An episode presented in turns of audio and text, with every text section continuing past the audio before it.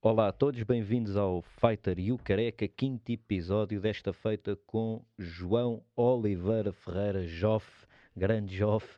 Uh, o Joff é, para quem não sabe, neste momento pivô da CMTV, já trabalhou na SIC, uh, já tem uma longa carreira uh, jornalística, é uma cara muito conhecida. Não é uma voz muito conhecida, estranhamente, porque nós estávamos aqui exatamente antes de começar a falar do, da voz dele, que ele está com uma voz meu, muito radiofónica. Não, mas isto é aqui do, do, do áudio, não é? É aqui dos efeitos especiais. mas sabes que eu tenho muitas pessoas que me conhecem muito pela voz. Ok, ok. Uh, olha, acontece muito, por exemplo, antes de começarmos aqui a gravação, estávamos a falar nas, nas maratonas, não é? Uh, quando eu estou a correr em provas, o pessoal quando está a correr vai sempre falando, não é? E há montes de, de, de, pessoas que me conhecem muito pela voz. Pela voz, assim que te ouvem. É, é. Então quer dizer, é... vais a correr e de repente estás a falar ali com, com a pessoa do lado que nem conheces de lado nenhum. Isso é uma das coisas mais bonitas da maratona, não é? Ah, é? Ok. É, okay. Faz sempre uma prova a conversar com o pessoal, não é? Okay, Eu, okay. a última corrida assim que fiz um bocadinho mais a sério, que foi a meia maratona do Porto. Uh, que foi em setembro de 2019, parece que foi uma eternidade comecei a correr uh, sozinho, portanto não conhecia ninguém, que tinha só ali duas, duas, ou três pessoas conhecidas na partida, mas depois comecei a andar um bocadinho mais depressa e esse, esse pessoal, meu amigo, ficou, ficou para trás. Porque as maratonas têm uma camaradagem muito. É uma, uma das belezas da maratona é a camaradagem que se, que se cria. Então eu comecei a correr, andava para ali nos 5 minutos por, eh, por quilómetro, 5 minutos e meio por quilómetro, mas a certa altura comecei a ficar muito cansado. E eu estava eh, perto de um grupo de, de velhinhos, sem qualquer ofensa na palavra velhinhos, não é? É muitíssimo melhor forma do que eu. E eu corri essa maratona com uma camisola do Futre, do Atlético Madrid, que ele Sim. me ofereceu, e portanto, ainda para mais no Porto, não é? Portanto, o pessoal meteu-se muito comigo, é? e ao Futre e tal, e esses eh, velhinhos também. E eles depois começaram a perceber que eu comecei a ficar cansado e comecei a, a andar mais, mais devagar, não é? E eles não me deixaram então chegaram-me a empurrar pelas costas para eu manter sempre aquela passada. passada. Bom, resumindo e concluindo, com a ajuda deles eu consegui bater o meu recorde numa meia maratona, não é? Espetáculo. Uh, mas aí também me conheceram pela voz, que é, que é engraçado, não é? Okay, um tipo está a correr, okay. não é? está sem fato, sem gravata, não é? despenteado, com água por cima do cabelo, não é? E aí também me conheceram com, com voz, eh, com a, pela voz. Tu, quando eras, quando eras miúdo, começaste na, na, na rádio, não é? Estavas aqui também a falar Eu comecei nas rádios, claro. Então é uma das minhas paixões, uma das grandes paixões da minha vida é a rádio. Eu comecei nas rádios, no boom das rádios uh, piratas, não é?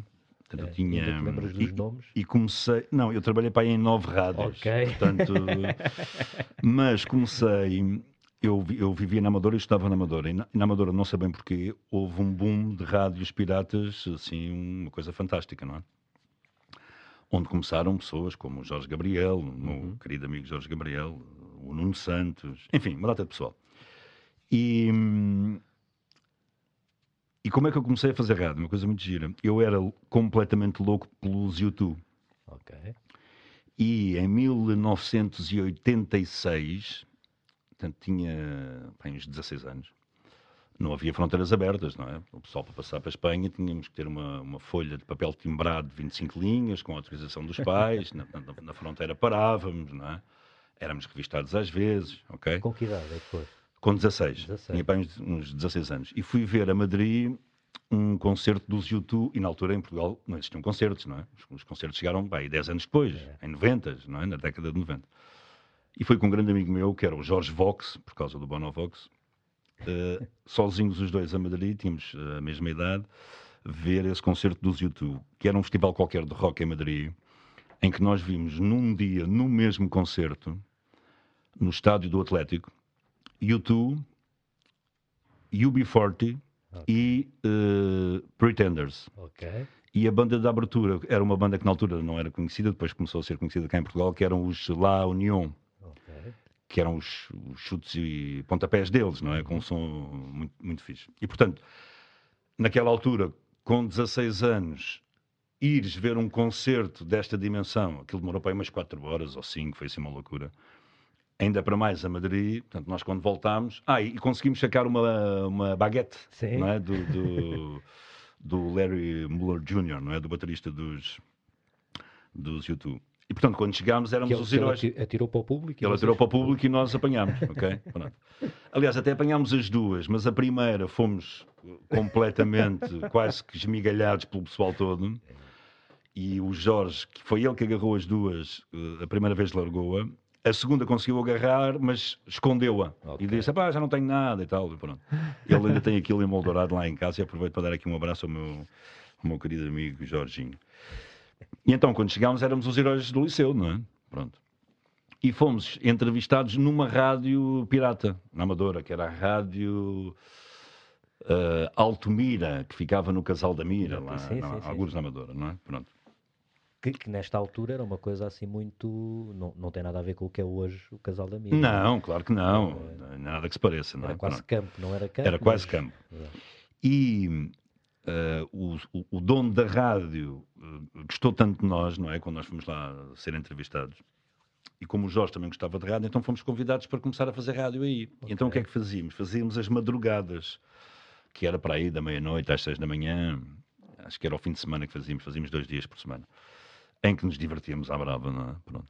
Porque aquilo na altura era, era uma rádio quase só ali para aquela zona, não é?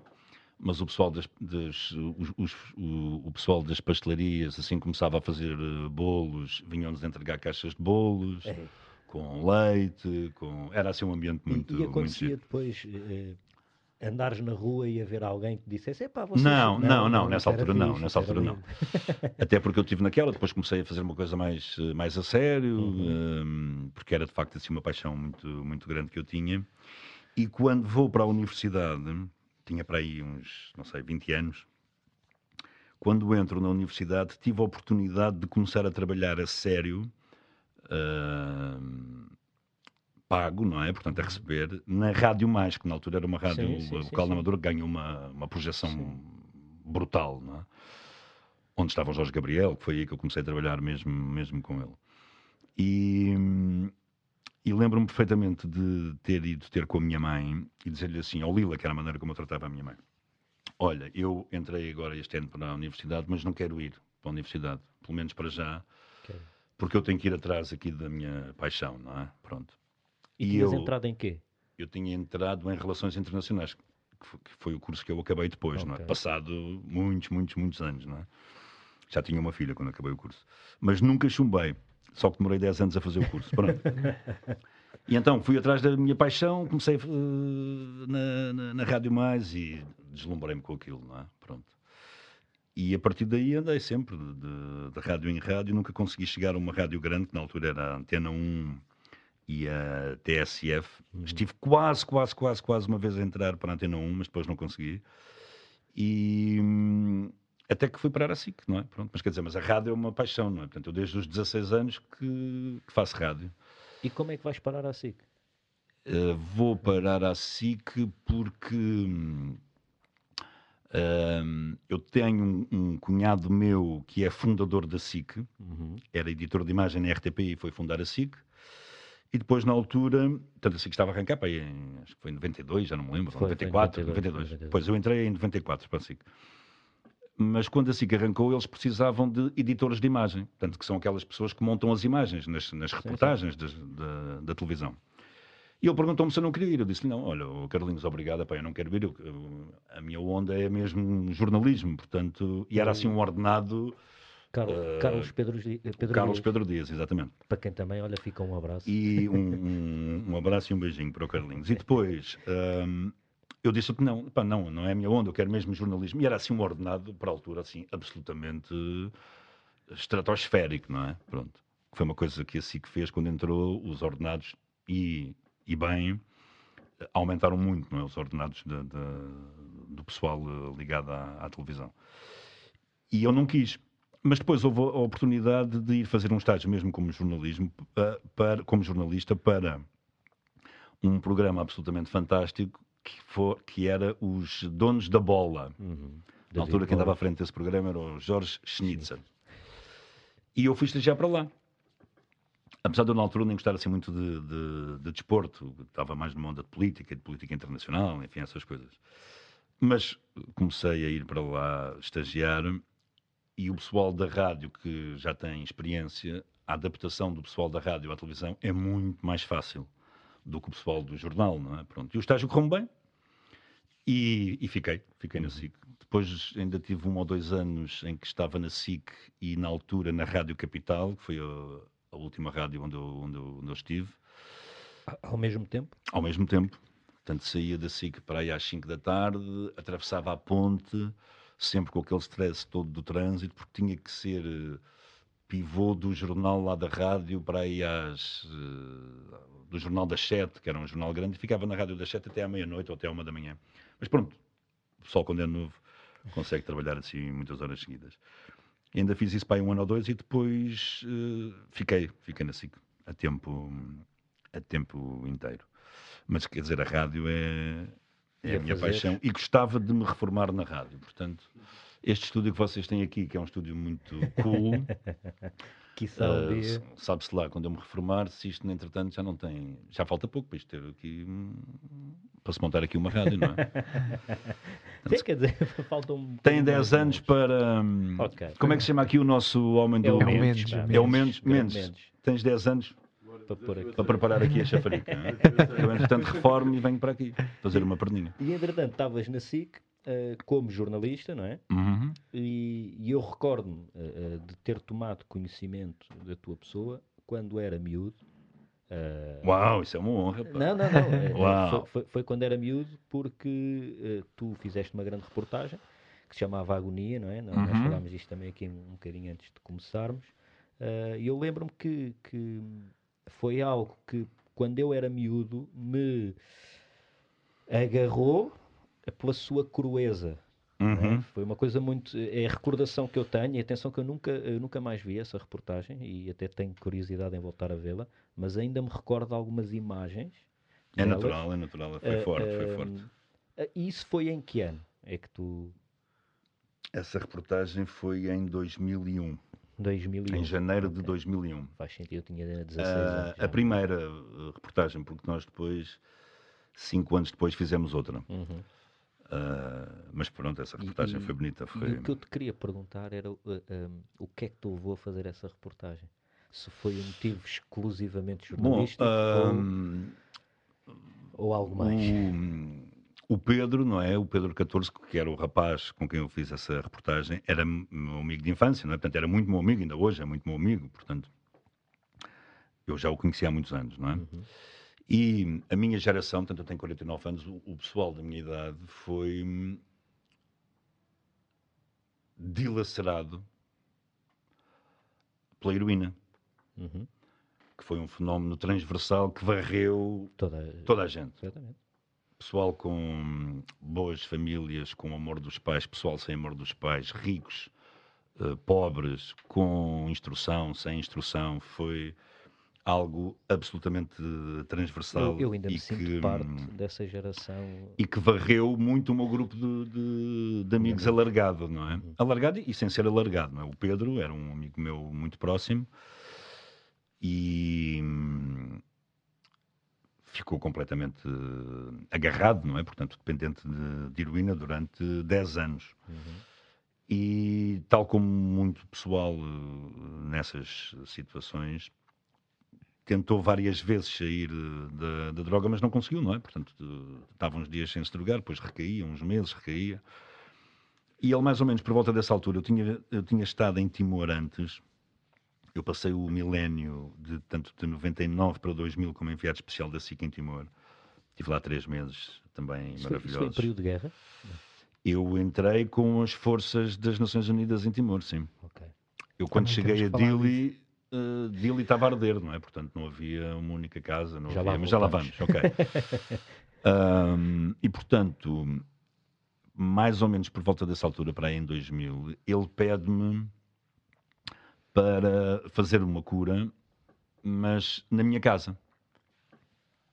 Ora, eu nessa altura uh, vivia numa casa alugada uh, com a Rita que era uma casa muito pequenina, portanto tinha só uma sala, um quarto e uma, e uma cozinha ali em Oeiras e portanto não tinha hum, Condições. mínimas condições para fazer isso, não é? Mas realmente foi uma coisa que sempre me fez muita confusão ver amigos meus, pessoal saudável, que fazia desporto, como eu, eh, alunos brilhantes, que de repente ficaram completamente dependentes da heroína e que poderiam sair da droga por um ato de vontade, não é? Mas não sei. Mas não, não conseguiam sair. Pá, isso sempre me fez uma confusão brutal, até porque eu vi a vida deles a ser destruída. Sem contar com o pessoal que morreu, com o pessoal que foi preso porque começou a roubar, não é? Claro. Pronto. Aqui na linha de Cascais houve muita gente a sofrer, com- a sofrer com isso. Eu sei Sim, porque os meus pais são aqui- daqui e tenho alguns casos na minha família e de amigos próximos da minha família que também Pois, era uma coisa transversal. com isso. Era, eu morava é? no Monte Abrão, a minha vizinha, da, os nossos vizinhos da frente, eh, tinham uma filha que, morreu eh, Claro. com uma overdose. Era, era um horror. Era Aliás, um ainda horror. hoje a filha dessa rapariga chama aos avós pais, que era o que acontecia a uma data Claro, de gente, que claro. os filhos acabavam por... E, e aquilo foi mesmo mau. E, e eu sempre tive essa onda na cabeça, não é? Portanto, aquilo sempre, fez sempre me fez uma confusão enorme. Porque é que o pessoal, por um ato de vontade, não queria largar, não conseguia, não é? Que eles querer, queriam, só que não conseguiam largar, eh, neste caso, a heroína. Bom, e ele faz-me esta faz-me este pedido e eu não tinha hum, condições para, para o levar lá para a minha casa. Não é? Eu também nunca tinha passado, passado por uma coisa daquelas que depois passei. Ainda bem que não fiz isso, porque, quer dizer, é, há, há pessoal que faz isso em casa, mas, eh, mas pronto, mas, mas é preciso ter, de facto, ali um mínimo de, de condições. E eu não sei porquê, eh, estou um dia na, na, na varanda da minha casa a pensar nisso e lembro-me, epá, vou fazer uma reportagem. Vou fazer uma, uma reportagem. E a quem é que foste apresentar a ideia? E fui apresentar a ideia ao Luís Marinho. Ok. Tanto que na altura era eh, editor de sociedade da SIC. Foi muito antes dele ir para, para a RTP, não é? sim, sim. Eu gosto muito do Luís Marinho e ele eh, ajudou-me imenso na minha, na minha carreira. E nós temos que ser sempre agradecidos para com as pessoas que nos ajudam. E para além disso, ele como pessoa é, um- é alguém que eu admiro e de quem eu gosto. Mais Bom, um- ele era mais um editor de sociedade. Um grande abraço também para o Luís. E, e ele gostou muito da ideia, não é? Pronto. E depois acho que na altura ainda falámos com mais algumas pessoas, eh, com mais uma pessoa na SIC. Bom, eh, qual é que foi a instrução dele? Epá, ok, isto é uma ideia muito engraçada, mas quer dizer, mas eh, engraçada não é a expressão correta, não é? Isto é uma ideia forte, mas nós não podemos fazer isto contigo sozinho em casa a fazer isto, não é? Independentemente do local onde seja a casa, não é? Pronto, nós temos que ter aqui ajuda médica nisto. Claro. Bom, e eu aí na altura não o conhecia de lado nenhum, fui bater à porta do João Golão, que era na altura o homem forte, como ainda é hoje, do- na altura aquilo era os serviços de toxicodependência e hum, era assim uma coisa, não me lembro agora da sigla daquilo. Era o homem que estava à frente da, da, da droga em Portugal, que é um homem absolutamente fantástico, a quem este país deve um reconhecimento, na minha opinião, mais forte daquilo que lhe é dado na realidade. Porquê? Porque o João Golão hum, foi um dos principais obreiros da mudança que Portugal fez que faz de. Portugal hoje um exemplo mundial. não é? O João Golão ainda hoje dá palestras em todo o mundo. Estados Unidos, vários eh, estados dos Estados Unidos. Está em todo o mundo para explicar o milagre português. Porque é mesmo um milagre que consistiu numa coisa, apesar de extremamente complexa, muito simples, que era consumir droga não Não é um crime. Traficar é, consumir não é. E quem fosse apanhado a consumir eh, droga com problemas de droga pesados ia a um juiz, que foi a a descriminalização da droga, não é a despenalização, é a descriminalização da droga. Quem era apanhado a consumir droga ia a um juiz e quem tinha de facto problemas graves de dependência, e confrontado com o juiz tinha duas opções. Ou se vai tratar, ou se vai tratar. Claro. E o João Golão é o obreiro disto, é um dos artífices desta, de, de, desta mudança absoluta de paradigma em Portugal, que fez com que o número de dependentes de drogas duras diminuísse brutalmente. E eu agora não estou muito atento a esses números, mas acho que ainda hoje, em relação, por exemplo, à média europeia, somos um caso uh, dos países mais baixos de, de, de toxicodependentes por, uh, per capita, não é? Uhum. O número de toxicodependentes por, uh, pela população. Portanto, eu não conhecia o João Golão de lado, de lado nenhum. Uh, Fui-lhe bater à porta quer dizer, liguei-lhe e disse: Olha, passa-se isto, isto e isto. Foi aqui uma colega minha da SIC que me deu o seu número. Nós não conhecemos de lado nenhum. Olha, eu tenho aqui uma ideia que é esta. E o golão faz assim um silêncio, não é? E diz-me assim: Ó oh, João, olha, vem aqui à minha casa hoje. E eu lá fui. E tive uma conversa para aí de três ou quatro horas. Um, e no fim dessa conversa, ele diz-me, sem me conhecer de lado nenhum, quer dizer, não é? Pronto, ele arriscou muito, não é? Uh, diz-me, ok, eu vou fazer isso. Eu faço isso contigo, eu ajudo-te a fazer isso. Ou seja, ele disponibilizou-se a ir contigo para casa. Ele, disponibil... ele não esteve lá na casa todo o tempo, mas uhum. ia lá quase todos os dias okay. e a desintoxicação a que o Pedro foi submetido foi feito de acordo com as orientações dele. Claro. Como qualquer pessoa em casa, se tivesse um filho, ou um irmão, ou uma irmã, poderia fazer também debaixo de indicações médicas, não é? Pronto. O João Golão arriscou muito porque, na altura, uh, os toxicodependentes tinham uma imagem muito negativa, porque estavam associados a roubos, por esticão. Ainda a, hoje tem um Ok? Caso. E, portanto, ninguém sabia bem como é que a opinião pública iria reagir a esta reportagem. E se aquilo corresse mal, termos o principal rosto do combate à toxicodependência em Portugal associado a uma coisa destas, aquilo politicamente podia uhum. fazer moça, mas o João não liga nada a essas coisas, é um homem de convicções e teve muita coragem. Bom, consegui que o João Golão quisesse fazer isso, e o próximo passo foi uh, irmos falar com o Rangel, na altura, não é? E, e o Rangel uh, apoiou a iniciativa, não é? Uh, de corpo e alma, não é? Ah, Rangel. Como, é? só, como, como, como só o Rangel consegue, conseguia perceber, não é? Viu logo que poderia ser ali de facto uma história muito engraçada, mas colocámos sempre o foco na pessoa. Uhum nós na altura estávamos-nos a borrifar para a reportagem, se ia ter uh, muita audiência, se não ia, se ia ser boa ou má. O, todas as pessoas na altura que estiveram envolvidas naquilo se preocuparam muito com o Pedro, não é? Pronto. E as coisas correram bem.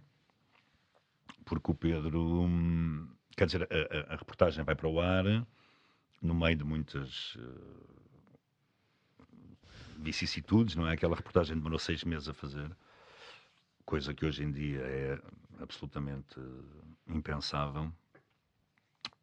Aquilo custou uma pipa de massa na altura e, e quando foi para o ar uh, foi um sucesso estrondoso, não é? Portanto, é uma das reportagens mais vistas na televisão portuguesa, na história da televisão portuguesa. E, e porquê que achas que hoje não se, não se faz isso? novamente esse tipo de. de não, por, uh, é, é, é, muito difícil tu hoje teres capacidade para poderes libertar pessoas de uma redação seis meses para estarem dedicadas seis meses a fazer uma coisa que, no limite, pode ir para o lixo. Uhum. Não é? E, portanto, nós estamos a falar numa altura em, em 2000. Uh, que eram tempos onde existia muito mais dinheiro nas televisões, não é? onde as televisões tinham uma estrutura muito mais forte, se bem que assim, na altura comparada com a RTP, era um, quase uma migalha, não é? Uhum. Pronto. Mas quer dizer, hoje em dia, não sei se há alguma redação em Portugal hoje em dia que se pode dar ao luxo de ter eh, uma equipa com algumas pessoas praticamente arredada do resto do trabalho da redação durante seis meses dedicado a uma coisa dessas, não é? Uhum. Sendo que são esta reportagem tinha um risco muito grande, não é? Uh, que era, ok, o Pedro quer fazer a desintoxicação, então mas vamos admitir que ele ao fim de dois dias vai embora. Isso podia acontecer, não é? E ninguém, ninguém pode dar garantias de que isso não aconteça, não é? E eu acho que hoje em dia é difícil, na estrutura que há hoje nos mídia, uh, até por causa da crise, da Covid, e não sou permitir ter alguém numa equipa, uhum. algumas pessoas numa equipa, a investirem seis meses numa, numa reportagem. Não é? okay, okay. Mas pronto, a história correu bem, acabou tudo bem e foi um sucesso estrondoso, não é? E aquilo deu uma força brutal ao Pedro. Tanto que o Pedro, dois dias depois ou três, foi recebido pelo Presidente da República. Uh, e, e, todos nós também fomos, não é? Pelo Jorge Sampaio que foi um momento também muito especial e hum, o Pedro ainda tem esse, esse, essa fotografia que eles tiraram depois uma fotografia só os dois e o Jorge Sampaio uh, fez-lhe uma escreveu-lhe uma dedicatória na parte de trás da fotografia o Pedro ainda tem essa essa fotografia com ele e portanto ele hum, aquilo deu-lhe muita força não é porque nós tínhamos muito medo de qual seria a reação das pessoas não é porque ele deu a cara, não é? Portanto, ele não escondeu a cara, não é? Portanto, ele no dia a seguir iria ser confrontado com com com, com as pessoas, não é? Iria ser identificado, não é?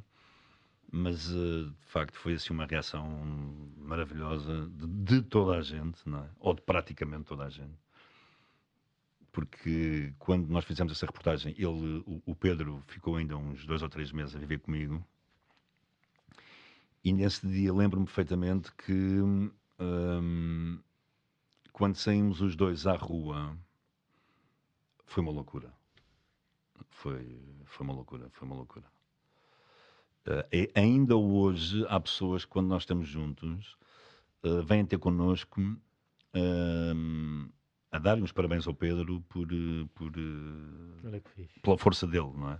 ainda hoje, portanto, 20 anos. E o Pedro ficou 20 anos depois, não é? totalmente recuperado.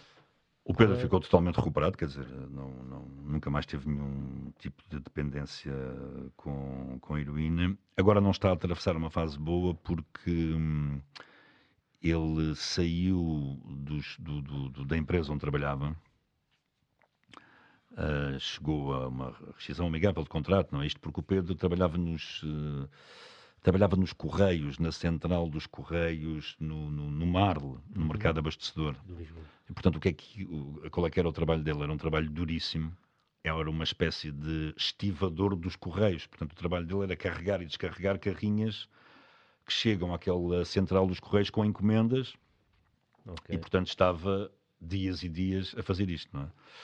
Regra geral, esse pessoal ali por volta dos 40 e tal começa a ter problemas graves. Ele ficou, tem neste momento problemas complicados na, na, na coluna e teve para ser operado, portanto teve de baixa, ainda está de baixa. E neste momento está em casa já há uma data de tempo e isto com a Covid, pronto, não é? Uh, as pessoas vão-se um bocadinho abaixo e ele está neste momento a passar uma fase não muito não muito boa mas quer dizer, problemas com heroína nunca mais teve, não é? Pronto, Bom, não, não, não, Isso é ótimo. Ponto final, parágrafo. Não é? E Portanto, depois dessa reportagem. Espera aí que eu tenho, uma, uma, tenho uma, umas perguntas para fazer que eu gostava de saber, porque para quem, para quem não sabe, vamos dizer, quando essas pessoas querem fazer desintoxicação, uhum. passam ali mal mesmo, muito, muito mal. Como é que foi estares presente com um amigo teu nessa situação? Que força, como é que como é que tu conseguiste ter força psicológica também para, para ultrapassar isso e ajudá-lo? Porque tudo isso é super importante. Tu próprio não podes dar a parte fraca, porque tu estás ali para não, ajudar eu, alguém. E houve momentos em que deve ter sido destrutivo para ti, não? É? Claro, obviamente. Houve momentos, de, houve momentos duros, mas também houve momentos muito, muito engraçados. Mas, quer dizer, ele era muito meu amigo, não é? Portanto, a minha motivação era essa, não é? Pronto. E depois. Hum, eu não sei se contei isto alguma vez assim publicamente. Força. Não sei se contei. se não queres contar, não contes. a minha motivação foi, foi, essa, não é? Foi a questão da amizade. Mas, por exemplo, eu, eh, nós fizemos esta reportagem uh, na Quinta da Bicuda. Portanto, alugámos lá uma casa. E quando. Uh, isto porquê? Porque um, nós montámos um. Veio pessoal de Londres, num canal que eu já não me lembro qual é que era, e armadilharam a câmara, a casa toda, não é? Isto porque não tinha nada a ver com o Big Brother, que na altura estava no ar. Tinha a ver com uma coisa que foi, e esse foi um dos motivos pelos, pelo qual a reportagem demorou tanto tempo, é que hum, o Pedro comigo não tinha problemas de estar comigo numa situação daquelas, ou de vir a estar comigo numa situação pela qual ele ia passar, e nós tivemos que, ele só me pediu que eh, tivesse um mínimo de pessoas na casa. E então na casa só estiveram três pessoas: o Pedro, eu e um repórter de imagem, o Marcelo Aranda, o grande Marcelo Aranda. E o Pedro teve que conhecer o Marcelo durante dois, três meses, andámos ali, íamos almoçar, jantar, para se sentir à vontade com ele, não é? E, uh, e nós tivemos que armadilhar a casa toda de uma maneira uh, especial, tecnicamente agora não interessa esses detalhes, para permitir o quê? Para permitir que uma só pessoa conseguisse uh, operar todas aquelas câmaras. Ok. Ok? E então veio o pessoal, eu já não me lembro qual é que foi o canal, mas veio uma equipa especializada de Londres que tiveram a montar as câmaras todas na casa. Eu lembro-me perfeitamente no, no, no, final do primeiro dia, quando eles acabaram de montar aquilo, fomos todos jantar e eles perguntavam: Bom, então, mas onde é que está o pessoal que vai ficar agora aqui? E nós dissemos: Não, sou eu e eu. Estão a brincar. E eles na altura disseram assim: não, pá, isto uh, é humanamente impossível uma pessoa, duas pessoas fazerem isso. Pá. Nós, nas nossas, uh, nos nossos critérios, é pá, o mínimo dos mínimos, acho que disseram, imaginem, seis pessoas. E nós, welcome to Portugal, não é? Isto vai ser feito assim, só com. Tanto que eu também aprendi lá uma coisa muito rudimentar, não é? Isto porque nós na primeira, nos primeiros três dias não dormimos, não é? Nos, os primeiros três dias ninguém dormiu naquela casa. E, portanto, eu tinha que ajudar também o Aranda. Ajudei muito pouco, não é? Mas tinha que ajudar o Aranda a, a, a filmar alguns momentos, e, não é? Estar e ali... não dormiram porque... Não dormimos porque o Pedro não dormiu, claro. não é? A ressacar, não é? E, e, pronto. Ah, mas o que eu vos ia dizer é que, em relação à motivação... Hum, portanto, estávamos só nós, os três. O João Golão ia lá uh, uma vez por dia, duas vezes por dia especialmente ali naquela primeira semana, duas semanas, e, tá, estávamos sempre com ele ao telefone, não é? A falar a qualquer hora do dia ao telefone, quando surgia assim uma crise. Mas nós, quando entramos para casa, antes de entrarmos, eu chamei o Pedro à parte e abri a mala do carro e tinha um taco de hockey, uh, que era de um tio meu que jogava hockey, do meu tio Vitor, que um, era um taco de treino. Portanto, que são tacos, eu não, pessoal que joga hockey, não sei se ainda é assim hoje, naquela altura era assim, o pessoal treinava uh, com tacos de madeira maciça, mas uhum. são, não é bem um taco de beisebol, mas é anda lá perto. E eu uh, tirei esse, esse stick, esse stick de hockey do, do, da mala do carro e disse-lhe ao Pedro, olha, oh puto, tu é assim, nós agora vamos entrar aqui, não é? Portanto, vais esquecer a reportagem, vais esquecer isso tudo. Só tens duas maneiras de sair daqui. Ou sais bem, ou sais com as duas pernas partidas, porque se fores sair, eu parto as duas pernas. E, e não foi preciso. Não é? Ainda bem. Não foi preciso partir as pernas, porque pronto. Mas tivemos lá uns momentos ainda de algum stress, mas já está, passou. É. Passou. Gostava muito de ver essa reportagem. Eu era miúdo quando isso saiu, tinha 11 anos, por isso não. Pois, uh, eu acho que de vez em, eu acho que ainda há algumas coisas na internet, não sei. Vamos Mas eu, eu, tenho a gravação, eu depois, um dia destes. Reencaminhas, ou é. aqui a estúdio outra vez. Um dia destes eu mostro-vos isso. um dia destes eu mostro-vos isso. E depois seguiu-se uh, uh, Timor. Não, Timor foi antes, foi não é? Depois estavas a falar, então ter, falar tinha sido antes. Como é que é estar em, num país estrangeiro é muito giro. Sim, eu tenho a sorte de viajar muito, mas em guerra deve ser uma não, coisa. Quer dizer, eh, não, não foi bem guerra, não é? eu não posso dizer isto, porque senão o, o, o pessoal que esteve lá mesmo, assim, na, na fase mais complicada. Uh, Ou seja, ainda havia conflito. Zanga-se comigo, não é? Porque esse pessoal foram verdadeiros heróis. Mas qual é que é a história? Portanto, eu entrei em Timor, hum, se não me falha a memória, no dia 1 de dezembro. Acho que foi isso. Dia 1 de. Não, acho que foi 1 de novembro. Pois, foi dia 1 de novembro de 1999. Quer dizer, só entrar. E, e, qual é que era o contexto? O, o, o referendo já tinha sido eh, realizado. No pós-referendo apareceram uh, as milícias que dizimaram ou que mataram muitas pessoas, não é? assassinaram muitas pessoas. E aí os jornalistas que lá estavam nessa altura, sim, são verdadeiros heróis e são repórteres de guerra, porque estiveram numa guerra autêntica. E muitos, incluindo muitos portugueses, tiveram a coragem de não fugir e ficaram, não sei se vocês recordam disto, não é? Ficaram barricados na, na, na compound, não é? Portanto, na, na, na, tenda, lá numa tenda específica das, das Nações Unidas, e foram importantíssimos com a divulgação daquilo que estava, juntamente com outros timorenses. É? Do, do, massacre, não é? Uh, daquilo que estava a acontecer uh, lá fora e davam entrevistas uh, para a CNN todos os dias, para tudo o que era o órgão de comunicação social no mundo, e isso foi importante para conseguir que as forças das Nações Unidas entrassem mais depressa no território. Porque naquela altura ainda não estavam lá as forças das, das Nações Unidas.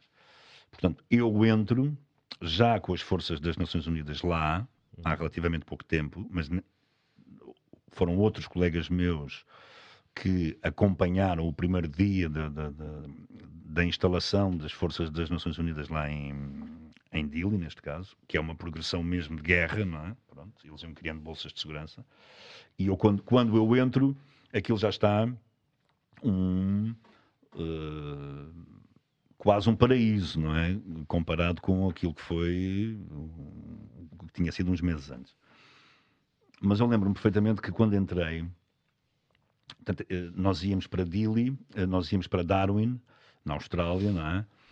E era muito difícil chegar a, a, a Dili, porque havia muitos, poucos voos, eram voos de ajuda humanitária, voos militares, pronto, eu lá consegui, com muitas peripécias, apanhar aqui um voozito mais pequenito, e aterrei em Dili. E quando aterro, uh, tinha lá já a equipa da SICA à minha espera, já lá estava o, o, meu grande amigo Faria, que por acaso morreu este ano, uh, que foi o repórter de imagem que filmou a primeira troca de tiros entre soldados das Nações Unidas e tropas indonésias, sendo que essas imagens depois foram roubadas pela CNN como um exclusivo. A CNN depois pediu desculpa uh, sobre isso. E o Faria era assim um amicíssimo meu, mesmo um irmão. E mais irmão ficou depois daquilo que nós passámos lá. E morreu agora aqui há, uns, há umas semanas. Mas pronto, anda aqui sempre connosco. E, portanto, o Faria estava lá, mais o Paulo Tavares, que era o editor de imagem, que estava lá também. E eu, quando chego a Dili, ainda vi montes de casas a arder, não é? Portanto, a cidade, nós estávamos a nos aproximar de, de, avião e a cidade estava a arder. Estava a arder. Era um anel de fumo e à que, volta o que da cidade. O que é que sentiste é? quando olhaste para isso? E depois... Hum, portanto, senti que ia ter o privilégio, uh, Deus me perdoou por dizer isto, mas quer dizer, senti que ia ter o privilégio de viver um momento absolutamente único da história, que é a reconstrução do país, a criação de um país, não é? E senti que hum, ia passar por momentos difíceis em termos de pessoais, não é? Porque, portanto, nós não tínhamos hotéis, não é? Portanto, nós ficávamos, por acaso nós ficávamos num sítio, nós ficámos num sítio que era o, o antigo hotel de Dili, mas que estava tudo destruído, não é? Tudo estava em ruínas, não é? Só tinha paredes. E então o pessoal ficava, que era uma zona que já estava segura pelas Nações Unidas, com sacos de areia e metralhadoras. É? Aí, um, aí é um cenário de guerra, não é? Pronto. Mais ou menos com um recolher obrigatório, com zonas onde nós sabíamos que não podíamos ir, sendo que depois os jornalistas uh, muitas vezes não respeitam essa regra, não é? Pronto. E vão mesmo para onde não e, podem. E portanto, não havia um, um, não havia um único talher em Dili. Nós tínhamos que levar tudo, não é? Portanto, nós comíamos rações de combate, tínhamos que levar facas. Ainda tenho hoje um canivete suíço, que era o meu canivete de lá. Uh, dormíamos em tendas de, de tendas pequeninas, não é? Dentro desse hotel em ruínas tínhamos coisinhas de pastilha para meter para a água, porque às vezes não tínhamos água e por acaso tivemos que fazer isso uma ou duas vezes e tínhamos que agarrar a água de onde tínhamos para, para beber, não é? E portanto nesse aspecto foi assim uma coisa muito muito forte em termos de do, da exigência física e mental que implica estarmos num cenário desses, não é? E depois, para além disso, nós, nós na televisão temos que aparecer todos os dias e temos que, regra geral, ter a barba feita, eh, uma camisinha ou uma t-shirt minimamente é composta, não é? Pronto. Mas quer dizer, nesse aspecto foi assim uma, uma experiência única e maravilhosa, porque eu, eu passei pela Missa do Galo, que foi a primeira Missa do Galo no, no pós-referendo sem a presença da, do invasor, não é, do ocupante da Indonésia. E foi um dia fazer uma, a missa do galo na casa do bispo Dom Ximenes Belo. Uhum. E estariam para ele ali, naquela casa, 200, 300 mil pessoas. Só que não existia iluminação pública em Timor, em Dili não existia, não é? E, e, nós não tínhamos a noção que estavam tantas pessoas lá, não é? Eu estou a tirar este número, quer dizer, não faço a mínima ideia, sim, era, um, era um mar de gente, não é? Milhares, milhares Com um país profundamente católico, não é? E que naquela missa do Galo estavam a celebrar uh, a liberdade.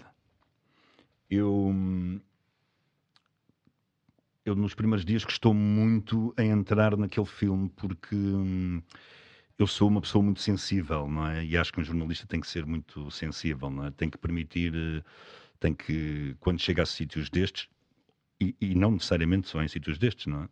No seu dia a dia. Temos que permitir que as emoções nos trespassem, porque nós temos que ser tocados pelas coisas para depois poder transmitir isso às pessoas, não é? Pronto. Mas eu, ao princípio, não estava a conseguir. Havia ali uma coisa que não me conseguia entrar na cabeça, que era. Portanto, o cenário é este: tudo destruído, ok? praticamente todas as famílias em Timor tinham perdido alguém, ou morto pelas uh, milícias, ou, ou, ou, ou, se tinham ido embora, porque uhum. depois as milícias levaram praticamente metade da população de ilha à força para o lado indonésio da ilha. Portanto, Timor é uma ilha, metade é, sempre foi da Indonésia e metade era portuguesa. Portanto, a, a Indonésia invadiu a metade portuguesa de Timor, não é? E, portanto, quando as milícias se vão embora e as pessoas que eram eh, pró-Indonésia se vão embora, levam à força muito, mas uh, estamos a falar de dezenas de milhares de pessoas de Dili uh, que ficam em campos de concentração no lado indonésio da ilha. Era um argumento político que a, Indoné que a Indonésia queria ter na altura junto à comunidade internacional para dizer assim, não, atenção, estão a ver, olhem, que isto, independentemente dos números do referendo, há aqui pelo menos quase metade da população que está do nosso lado. Portanto, eles levaram pessoas à força. Essas pessoas viviam em campos de concentração, que era o que era, controlados pela, pelas milícias. Mas, portanto, o cenário é mortos, uh, famílias que não sabem onde é que estão os, os, uh, os, os familiares, não é? Casas destruídas, tudo destruído, fome, não havia comida, a não ser comida dada pelas Nações Unidas, e o pessoal feliz, ok? Expressão de felicidade nas pessoas, não é? E um dia estava a fazer uma, uma reportagem com uma senhora que, hum, portanto, que tinha ficado com a casa toda destruída e hum, ela tinha conseguido fugir, mais os filhos, e, mas acho que perdeu o marido e, e acho que um filho também, pronto. E, e, a senhora estava lá perto da casa. Mas a senhora estava a falar comigo feliz. Eu perguntei-lhe, mas olha, mas porquê que está assim, feliz? Quer dizer, o, o seu marido morreu, ou morreu alguém da família, que eu já não me lembro agora quem, um filho, ou... A sua casa são escombros, não é? É madeira queimada, não é? E a senhora está feliz. E ela disse-me uma coisa que... Uh, pronto, Dá para perceber. Liberdade. Uh, olha, eu estou feliz porque nós, nós ganhamos, nós temos liberdade. Isto é o preço da liberdade. E eu naquele dia cresci 10 anos ou 20. Porque, hum, quer dizer, um tipo pensa assim, epá, sou mal pago, uh, tenho uma casa de X, mas quero uma casa de X mais Y, queria comprar uh, 20 CDs, mas só posso comprar dois e as minhas férias este mês são ali, e agora hum, no mês que vem são acolá. Somos pouco, pouco gratos. É? E, e, achamos que vivemos em liberdade e que é uma coisa adquirida, não é? E que, portanto, hum, julgamos que a liberdade é um bem eterno e não é. E eu acho que nós nos próximos tempos temos que voltar a lutar um bocadinho para que não nos comece a ser retirado essa liberdade, porque há várias ameaças nesse sentido. Algumas já estão e, a ser retiradas. E, e eu aí cresci 20 anos nesse dia, não é? Ouvir isso vindo da boca de alguém que está a passar pela situação que está é, Dá para, dá para crescer um bocadinho. E, e pronto, e depois, por exemplo, no dia, na passagem do ano, tanto do milénio, não é? De 99 para 2000. Imaginem isto. Foi lá que tu passaste. Foi lá que eu passei a passagem de ano, não é? é. Passei lá o Natal, a passagem de ano, eu saí de lá só no fim de janeiro, início de fevereiro, já de 2000. Uh, portanto, estive lá, estive lá três meses. Portanto, imaginem este cenário. Há um referendo, há milícias apoiadas pelos indonésios com indonésios, mas também com muitos timorenses que atacam a população indefesa, e há a resistência timorense, que na altura era praticamente inexistente, mas que existia, não é? Que era o Xanana, não é? Liderada pelo Xanana Guzmão, não é?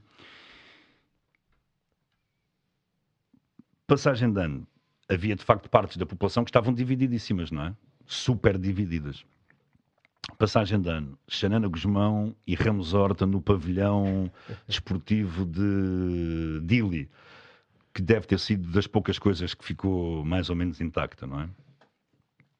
Com um gongo daqueles gigantes, não é? E de um lado da, da, da bancada, pessoal das milícias, ok?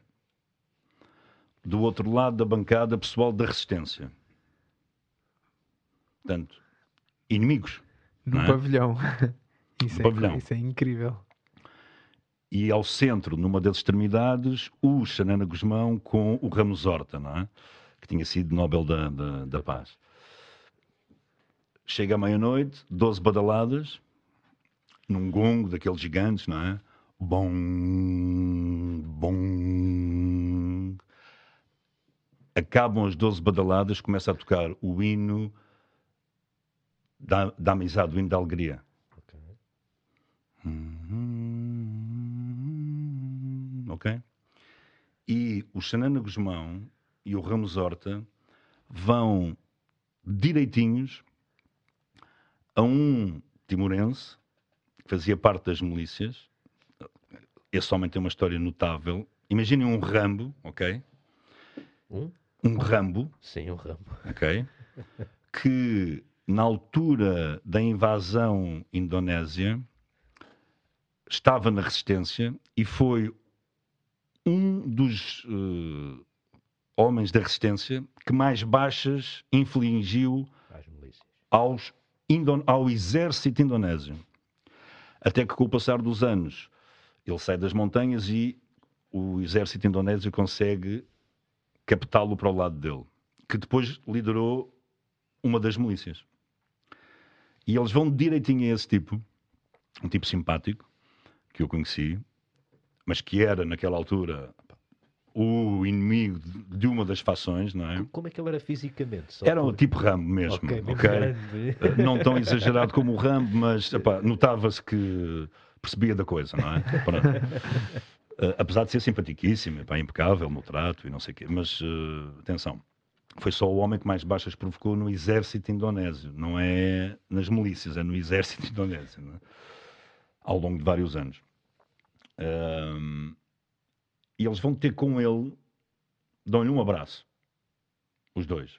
O Xanana e o, e o Ramos Horta. E depois começam a ir buscar pessoal de um lado e do outro. Então aquilo acaba tudo aos abraços. E aos beijinhos, não é?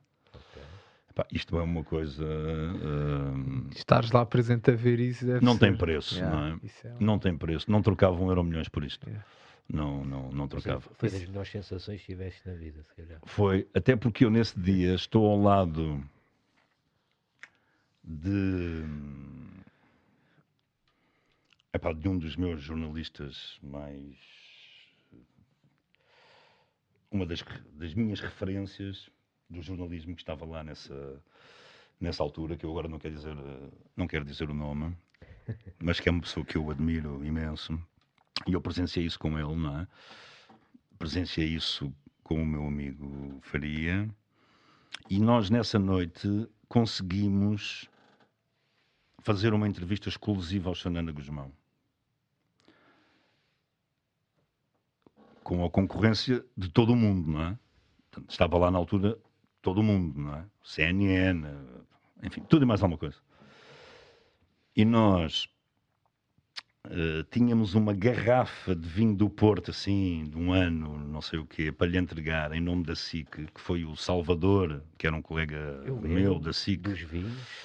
Que, exatamente, que entretanto já, já faleceu também. Morava no Monte Abrão. Mas que tinha, morava, sim senhor, eu tive lá umas jantaradas com ele fantásticas de cabrito e de uns vinhos era, fantásticos era uh, que ele fazia. Era, era muito amigo do teu pai.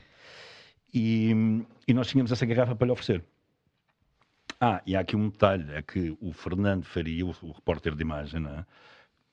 que era um dos melhores repórteres de imagem do mundo, era o Xanana Guzmão era quase tão conhecido como ele em Timor, ok? Porque o Faria era uma pessoa especialíssima era moçambicano, aliás, morreu em Moçambique, morreu agora em Pemba. Uh, já lá estava há algum tempo, tinha um jeito inato para línguas. Portanto, ele em duas semanas aprendeu a falar tétum, que é uma coisa que os timorenses valorizam muito. O tétum é o dialeto principal uh, mais falado uh, em, em, Timor, que há centenas de dialetos, mas o, o tétum é o, é o dialeto mais falado, especialmente em Dili. E, portanto, o Faria já falava teto fluente e o Xanano gostava muito dele, já lá estava há muito tempo, não é? Há muito mais tempo do que eu quando eu cheguei, acho que o Faria já lá estava para aí há três meses, uma coisa assim. E então eu vou com o Faria uh, oferecer essa garrafa ao Xanana e depois pedimos-lhe uma entrevista. Mas isto à boleia do Faria era tudo mais fácil, ok? Pronto. Até porque em televisão nada se faz uh, sozinho e faz tudo com, com as equipas com que nós estamos no terreno a fazer as coisas não há cá pessoal iluminado que consegue fazer as coisas, isso é tudo uma grande tanga. E quem diz isso não vale nada. Mas pronto. Um, e então, à boleia do Faria, nós conseguimos oferecer essa garrafa ao Xanana Guzmão, que vinha da SIC, uh, por intermédio do Salvador, e depois pedimos-lhe uma entrevista. Porque na altura, o Xanana Guzmão, a grande dúvida era se o Xanana se ia candidatar a Presidente da República ou não. E ele começa-nos a dizer: pá, mas eu tenho aqui um monte de pessoal. Uh, a querer entrevistar-me e eu disse, mas, oh, comandante, veja lá se nos dá a entrevista a nós. Bom, como é que nós fizemos aquilo? Metemos a câmara dentro de um saco de desporto, porque nós estávamos rodeados de jornalistas, é? uns portugueses, outros não, e combinámos um encontro na casa de banho do pavilhão.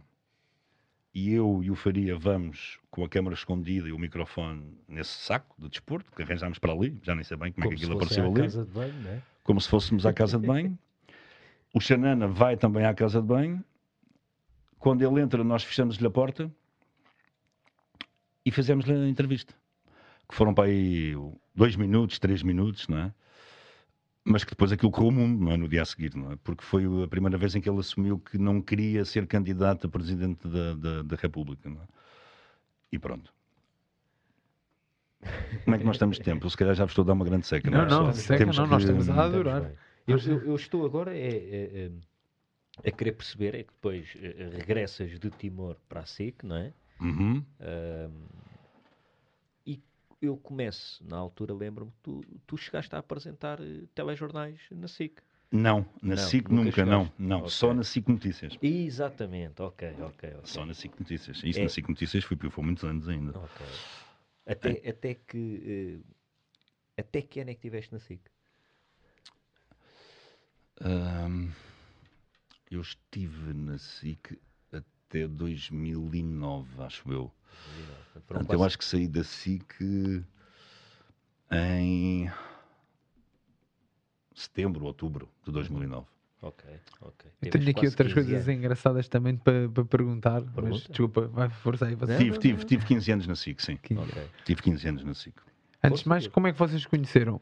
Sei que conheceram-se os dois, tra trabalhavam os dois na televisão. Mais que tudo, o meu pai é. uh, uh, trabalhou na SIC, foi um dos fundadores da SIC uh, e, e, como tal, conheceu o Joff na SIC. Andou lá a aturar, é? São camaradas. E depois, coincidência das coincidências, mais tarde eu também, também fui Fui jornalista também. Claro que foste. e bom jornalista. Um grande produtor, barra e, jornalista.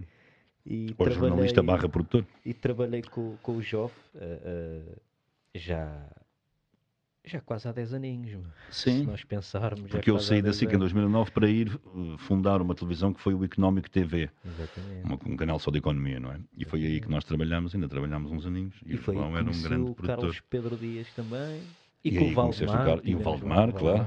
Que tinha trabalhado também comigo pois, na, entretanto, na SIC. Tu, tu sais do Económico, vais para a CMTV, uhum. não é? E é Fundar a CMTV também. Exatamente. Portanto, eu se contar com a SIC Notícias, que me passou um bocadinho ao lado, porque não estive envolvido diretamente naquilo, mas que estive lá, não é? Pronto. Já são três projetos. E já.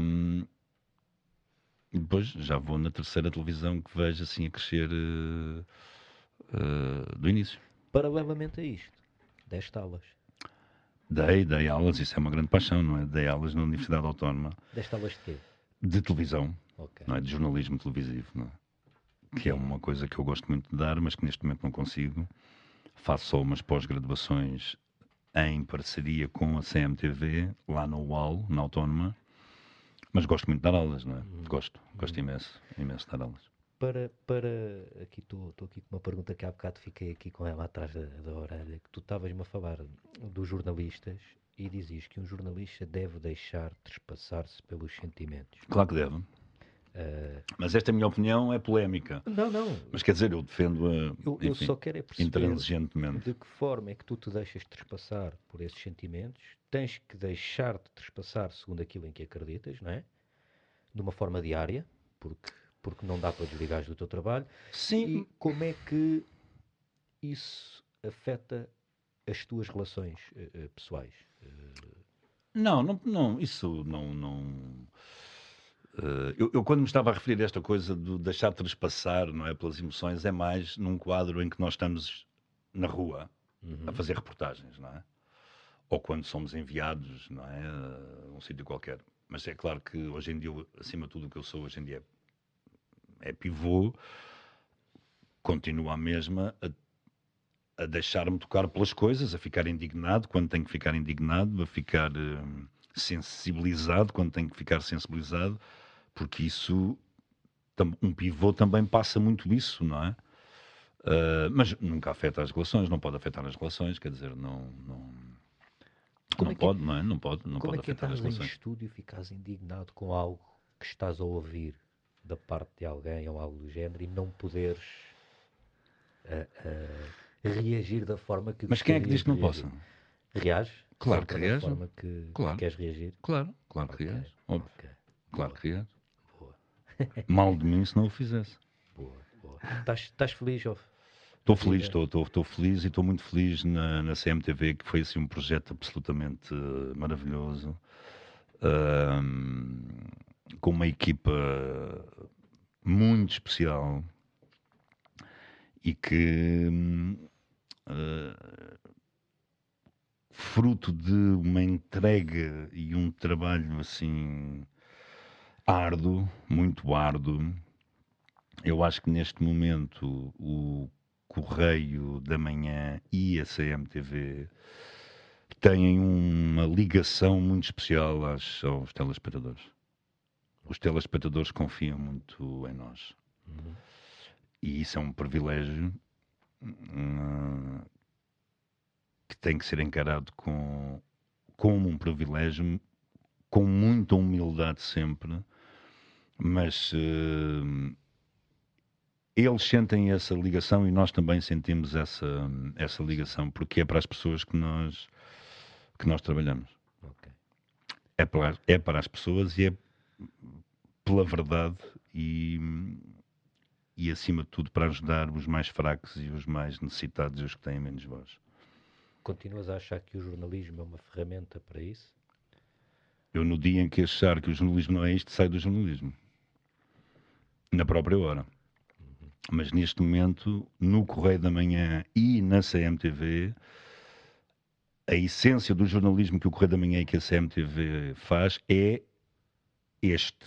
Aliás, isso está inscrito no, no, no, na Carta de Princípios eh, não é? do, do, do, do Correio da Manhã e da CMTV.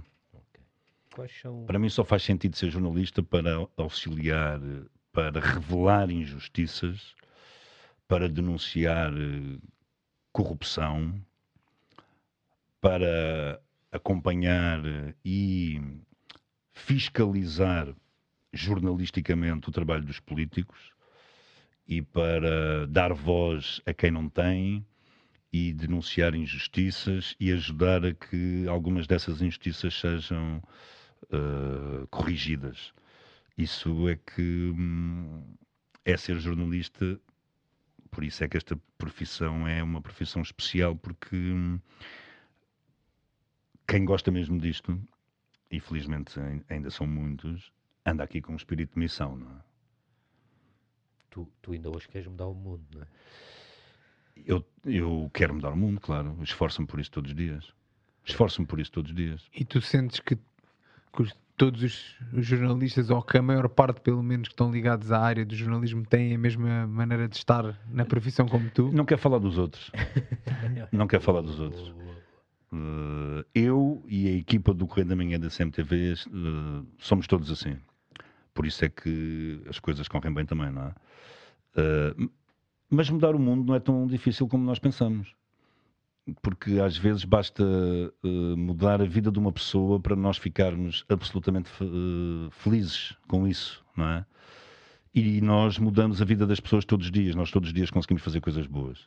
No início da primeira, do primeiro confinamento, em que nós levámos todos um tarião uh, brutal, nós conseguimos, por exemplo, em reportagens que fizemos, a denunciar casos de pobreza de pessoas que não tinham dinheiro para ter computadores para os filhos uh, poderem uh, aceder à escola à distância, pessoas que não tinham telemóveis, pessoas que tinham perdido o emprego e que tinham rendas em atraso. Nós conseguimos, a muitas pessoas, criar uma onda de solidariedade entre telespectadores e essas pessoas, que nós conseguimos resolver situações complicadíssimas da vida de muitas pessoas.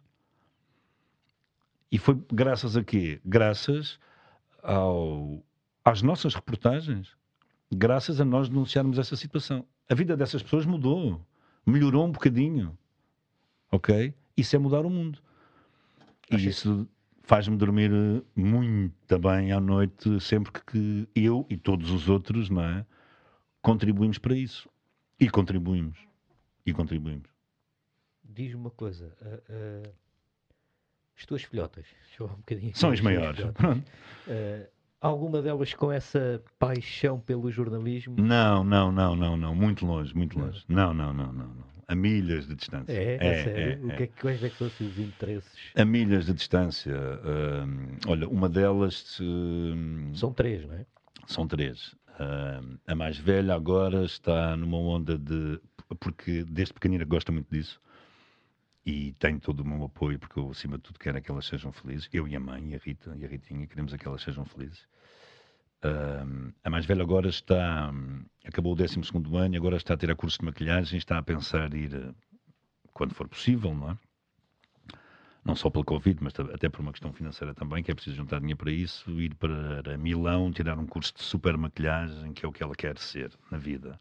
Maquilhagem de moda, não é? de, de uh, maquilhadora, não é de moda, não é? Uh, do meio quer ser, uh, que é uma bailarina fantástica, quer ser gestora. E eu acho mesmo que ela tem talento para isso e, e eu preciso mesmo que ela depois, mais uns aninhos, começa aqui a gerir as, as, as finanças do pai, que não é uma coisa em que eu de facto seja muito bom. E a mais pequenina tem nove anos ainda, não é? Pronto. Uh, mas uh, todas elas são comunicadoras fantásticas. A mais pequenina é uma comunicadora assim. Se calhar está aí. Uh, nata. A, se calhar está é? aí a futura jornalista. Uh, não sei, quer dizer, não sei se será jornalismo, mas será. Whatever, poderá fazer o que quer que ela queira nesta área de comunicação. Uhum. Uh, tem esse feeling. Esse, yeah, essa tem, essa tem esse feeling. Ela achou o teu maior refúgio?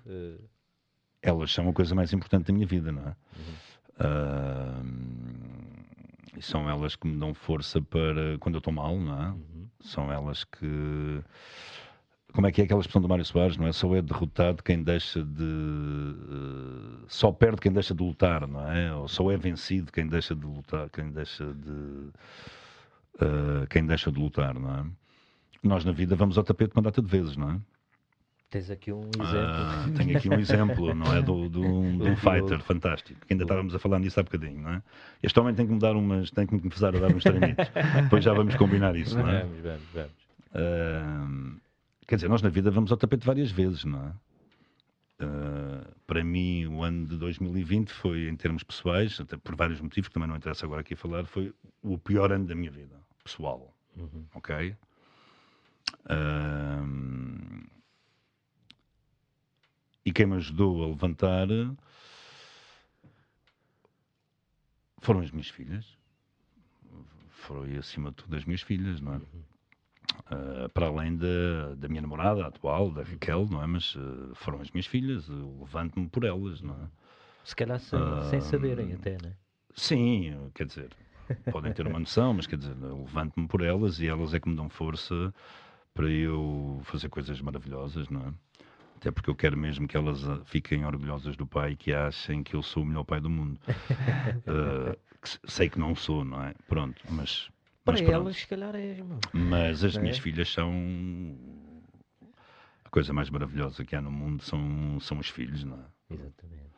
Ponto final, parágrafo. Não? Ora, Ganjoff, e, e, com essa, uh, se calhar vamos ficar por aqui, que eu já percebi. Eu tenho tanta tu... pena porque ainda tinha aqui umas cenas para então, perguntar. Mas, mas se calhar, uh, diz uma coisa, ainda tens okay, aqui ideias. bora. Não, então bora Só, lá. Essa vamos é muito rápido isto aqui, porque eu tenho Força. mesmo curiosidade. Força. Na tua carreira tiveste assim momentos super marcantes, mesmo a nível pessoal, porque acredito que teres feito a reportagem da agonia, o ter estado em Timor, são coisas que te marcaram Sim. a nível pessoal também. E como é que é, de repente, de repente, que não há de ter sido de repente, obviamente, mas passares de trabalhos super importantes uhum. a estares a gerir debates entre dois adeptos de futebol diferentes em que estão completamente aos gritos e tu estás a tentar pôr ordem naquilo. Não, do, isso uh, também é super difícil, de certeza. Isso é super difícil. Ainda hoje estive a ver um do André Ventura com outro senhor aos gritos e tu a teres que pôr ali ordem naquilo. Tive um na mesa, não é? Tive que dar um na mesa. Mas isso aí, esse episódio foi um episódio que revela um falhanço absoluto da minha parte, enquanto pivô. Ok. Porquê? Porque um pivô nunca pode uh, fazer aquilo que eu fiz naquele momento. É sinal que perdeu uh, o controle uh, absoluto da, da, daquilo que está acontecendo naquele Mas numa momento. situação daquelas é não pode, muito, não pode, mas não é pode. muito difícil, não é? Isso é, não, ok, mas um, ainda assim, um tipo quando falha, falha. Não há desculpas. E eu falhei naquela noite como pivô, falhei naquela noite. Eu jamais poderia ter feito aquilo. Eu dou-me bem com o André Ventura, uh, dou-me bem uh, com os outros membros uh, do, do painel, mas com o Aníbal Pinto, o problema foi com o Aníbal e com o André. Exato. Mas, até porque aquilo era um programa em que eu saía do registro do jornalismo e do pivô normal, não é? Portanto, era uma coisa até um bocadinho intimista, em que eu estava num registro completamente diferente, um registro pivô de informação, de jornal principal, não é? Mas esse programa é um programa dificílimo de fazer, porque são duas horas, mais de duas horas, em que hum, nós estamos sempre no fio da navalha, onde pode sempre, a coisa pode sempre descambar. E eu comecei a fazer esse programa. Primeiro foi o José Carlos Castro, depois fui eu. Esse programa, quando apareceu, uh, era o último das audiências, portanto, perdia para o programa de desporto que existia à mesma hora, à segunda-feira, que foi uma batalha maravilhosa no Cabo. Uma das batalhas mais difíceis era desses programas, portanto, a SIC tinha o, o dia seguinte, uhum. A TVI tinha um que agora não me recordo o nome, mas que era ótimo também. E a CMTV, quando lançou esse programa, até por ser o último, foi aquele que tinha menos audiência. E nós conseguimos passar de último para uh, liderança eh, incontestada. Eu, quando saí do programa, tínhamos um ano semanal de lideranças. Quer isto dizer que, ao longo do ano, em todas as segundas-feiras, nem a SIC Notícias, nem a TVI nos ganharam. Nós ganhamos sempre, não é? Pronto. Mas isso aí é uma falhança, isso, isso é um falhanço para um pivô. Portanto, um pivô Perder as nunca assim. pode uh, chegar a, a, esse limite. Nunca, nunca pode. Quando um pivô faz isto, falha redondamente, não é? E eu aí falhei redondamente, não é? Uh, mas conseguir manter-te ali. Mas esse programa um é muito difícil de fazer. Extenuante. Eu saía de lá de rastos. Duas horas, imagino. Uh, saía de lá de rastos. Mas ao mesmo tempo muito estimulante, não é? Mas ao mesmo tempo muito estimulante e foi uma, um programa que eu gostei muito de fazer, que eu nem por sombras sonhei que o iria fazer alguma vez, não é?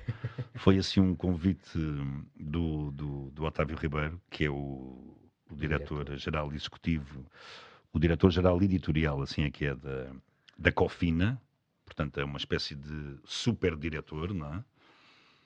e que é uma pessoa que eu admiro profundamente e sou amicíssimo dele hoje em dia, é assim uma espécie de um irmão mais velho, não é? com quem eu tenho assim uma relação tipo. Hum, eu, eu acho que ele é o Mourinho das, das redações, porque é um condutor de homens fantásticos. E atenção, que eu já trabalhei com um tipo também absolutamente fantástico, que era o Rangel. Atenção, não é? Até acho que posso dizer que já fui uma espécie de um Rangel Boy, que na altura era uma expressão que se usava. E, mas quer dizer, mas o Otávio é alguém absolutamente fantástico, que faz muita falta ao jornalismo em Portugal, que vive para uh, o jornalismo e para a verdade e é talvez a pessoa mais corajosa que eu conheço. E quando nós temos assim um treinador, entre aspas, uh, facilita a tarefa. Sabemos que podemos ir para a guerra, que temos sempre as costas protegidas, não é? E quando nós estamos a lutar e sabemos que temos as costas protegidas, não é? A coisa é mais fácil, não é? E isso foi o Otávio Ribeiro que um dia veio jantar comigo. Por acaso, eh, o, o, eh, nesse dia ele ofereceu-me uma super lagosta. Não sei se foi por causa disso ou não. mas a meio desse jantar eh, faz-me este desafio. E eu disse: Mas, Otávio, ok, eu gosto de desporto e comecei na SIC, no tal programa, nos Donos da Bola. De... Mas quer dizer, mas eh, tu queres que eu vá fazer isso? Mas eu também não sou assim um super especialista em desporto. Mas eu não quero que tu lá vás para ser super especialista em desporto. Eu quero que tu lá vás para ser o que tu és. E até podes fugir assim um bocadinho de, do, do teu registro normal de, de pivô e, e geres aquilo como se estivesse a gerir um debate entre políticos e, e, pronto. E assim foi. Mas foi um desafio giro, esse foi um desafio muito, muito giro.